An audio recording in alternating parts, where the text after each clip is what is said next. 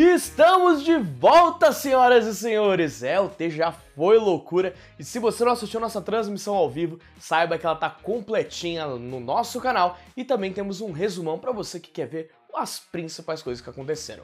Mas hoje é dia de Fast Travel, seu programa diário de notícias aqui do Voxel. Meu nome é Francesco e tem muita informação legal e até bombástica. Então, bora de uma vez, chega de enrolação, vamos lá!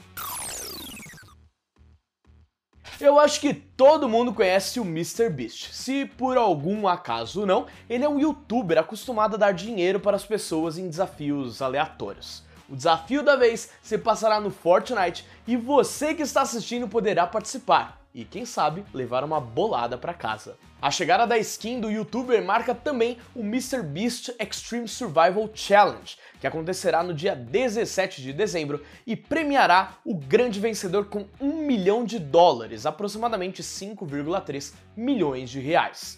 O desafio consiste em coletar moedas e sobreviver desafios supremos para acumular pontos. Serão computadas as pontuações das 5 melhores partidas de cada jogador. Para saber mais informações como o código do mapa e as regras oficiais da competição, só acessar o link da notícia que está aqui embaixo na nossa descrição.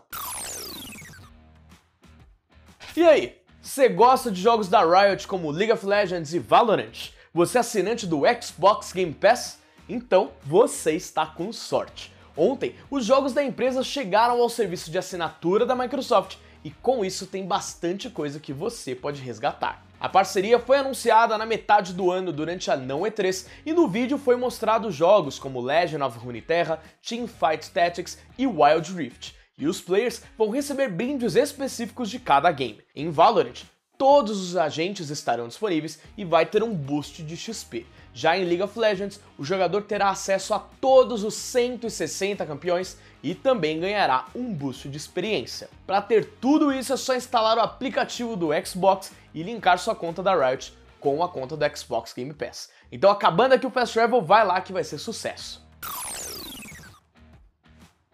Quem ficou esperando por um novo game da NetherRealm ser anunciado durante The Game Awards deve ter ficado triste, mas pode ser que isso não dure muito tempo.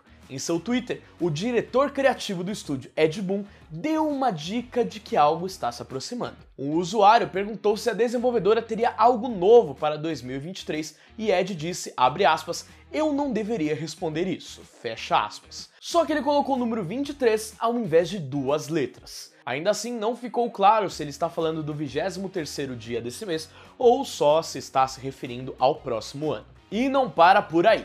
Quando questionado sobre qual seria o próximo jogo do estúdio, ele afirmou que vai ser Mortal Kombat 12 ou Injustice 3. Disse tudo, mas não disse nada, né, campeão?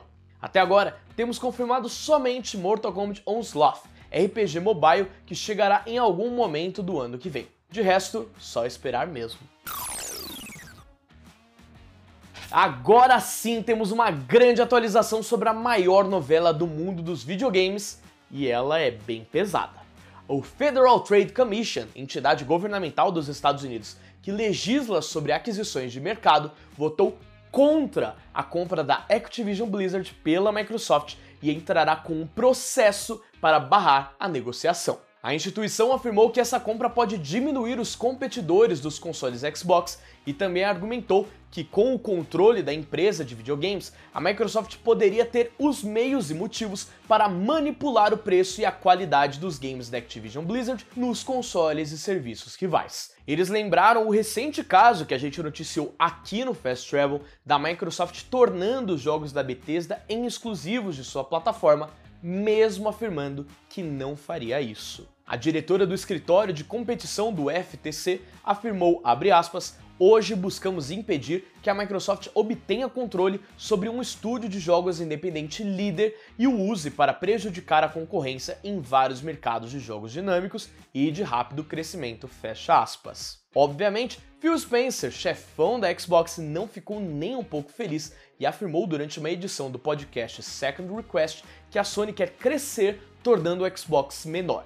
Abre aspas. A Sony está liderando o diálogo acerca dos motivos pelos quais o acordo não deve ir adiante para proteger sua posição dominante nos consoles. Então, a coisa a qual eles se agarraram foi Call of Duty. O maior fabricante de consoles do mundo está levando questionamentos sobre a franquia que já dissemos que vamos continuar lançando na plataforma. Fecha aspas. Essa insatisfação se dá por conta das repetidas tentativas de melar o acordo por parte da Sony, que seria prejudicada com a aprovação dela. Há poucas semanas, Phil afirmou que ofereceu ao chefão da PlayStation, Jim Ryan, um acordo para manter Call of Duty por 10 anos em seus consoles, mas eles não aceitaram. Já a Nintendo, que não recebe games da série desde 2013, topou tranquilamente. É treta que não acaba mais e a gente fica aqui observando, esperando, aguardando e torcendo para não levarmos a pior disso tudo.